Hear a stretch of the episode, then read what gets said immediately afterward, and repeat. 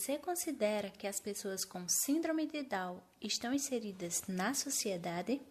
Sim, vejo portadores dessa síndrome inseridos nas mais diversas áreas, desde o âmbito escolar até as passarelas. Inclusive, essa inclusão é lei aqui no Brasil. Em partes. Apesar da crescente inserção na sociedade, esse número ainda é inferior se compararmos com a totalidade das pessoas portadoras dessa síndrome no Brasil.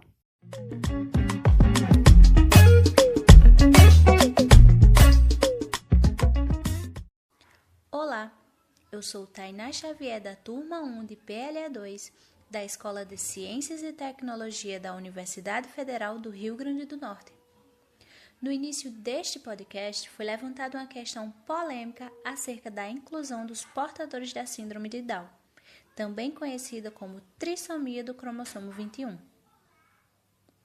A seguir, entenderemos melhor a perspectiva defendida por Vanessa e Jailson.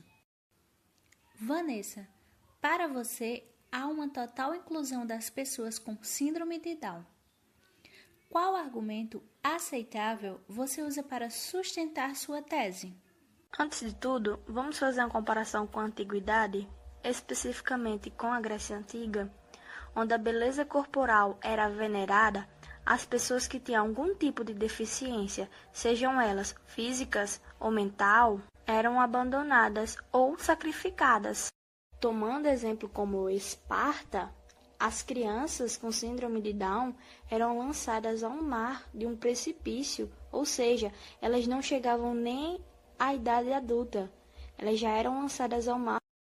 Se compararmos com hoje, vemos sim que estas pessoas estão sim incluídas na nossa sociedade, porém não é uma forma tão natural. E por que não é natural? Porque as pessoas tratam como crianças, infantilizam as pessoas com síndrome de Down. Mas apesar de tudo, elas estão sim incluídas na sociedade, até porque tem leis que garantem esse direito.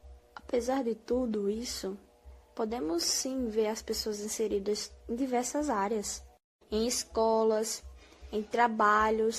Inclusive, recentemente vimos a primeira modelo com síndrome de Down desfilar num evento tão importante da moda brasileira, que foi o Brasil Econ Fashion Week.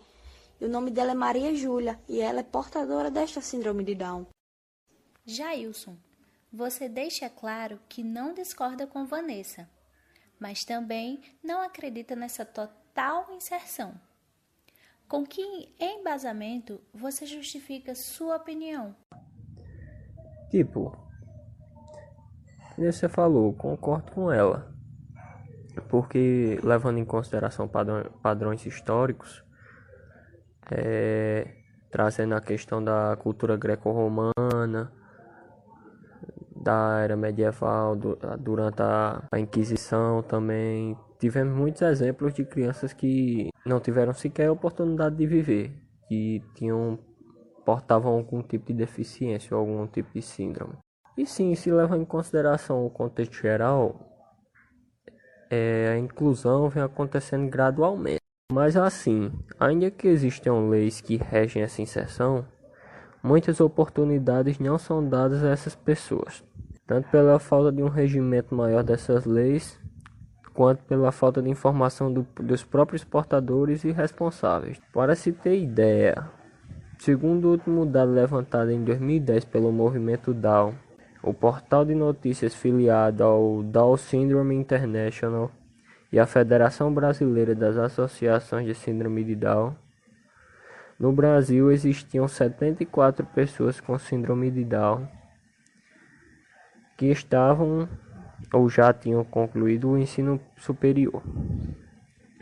Assim, mesmo não existindo ainda no país uma, uma estatística específica sobre o número de brasileiros com síndrome de Down, uma estimativa pode ser levantada com base na relação de 1 para cada 700 nascidos. Levando-se em conta toda a população brasileira, essa conta seria cerca de 270 mil portadores no Brasil.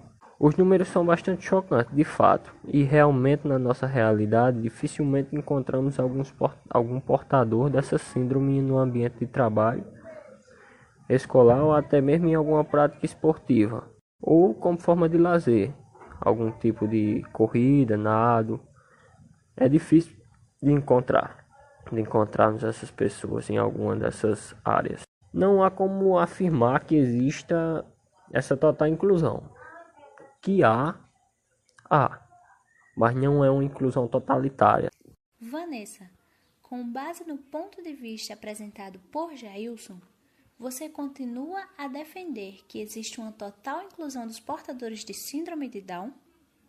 Sim, acredito que há uma total inclusão, pois, como já citei, há leis que garantem isso e pode ser encontrado diversos exemplos, seja no nosso dia a dia, em jornais ou revistas. Há pessoas portadoras dessa síndrome inseridas em diversas áreas na sociedade. E você, Jailson? Sua opinião mudou? Não. Eu continuo com meu ponto de vista. Por mais que, como citado por minha colega, a inserção dessas pessoas com síndrome de Down em comparação a décadas e séculos anteriores esteja caminhando de maneira gradativa, em comparação aos números estatísticos, nós não chegamos nem a 50% das pessoas com síndrome de Down que estão realmente inseridas na sociedade. De 270 mil pessoas com esta síndrome, uma se tornou modelo. Pelo menos uma, uma modelo de renome reconhecida, que foi Maria Júlia, que já foi citada. Dessas 270 mil, 74 já cursaram ou terminaram de cursar o ensino superior. Então, por mais que essa progressão esteja gradativamente aumentando, ela progride a passos curtos, não a passos largos. Então, não é possível afirmar que no Brasil nós tenhamos uma inclusão social destas pessoas com síndrome de Down de maneira satisfatória.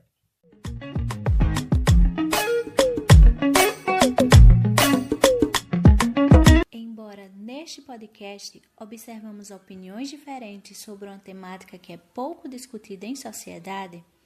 Vanessa e Jailson mantiveram-se firmes na defesa de sua tese através de argumentos plausíveis acerca da Síndrome de Down e sua inclusão na sociedade.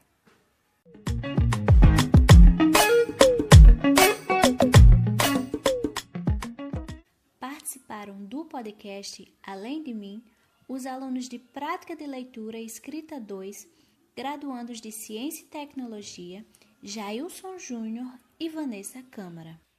Este podcast é um projeto do programa Argumentação no Spotify da professora Glícia Tinoco de Prática de Leitura e Escrita 2 da UFRN. Um abraço e até mais!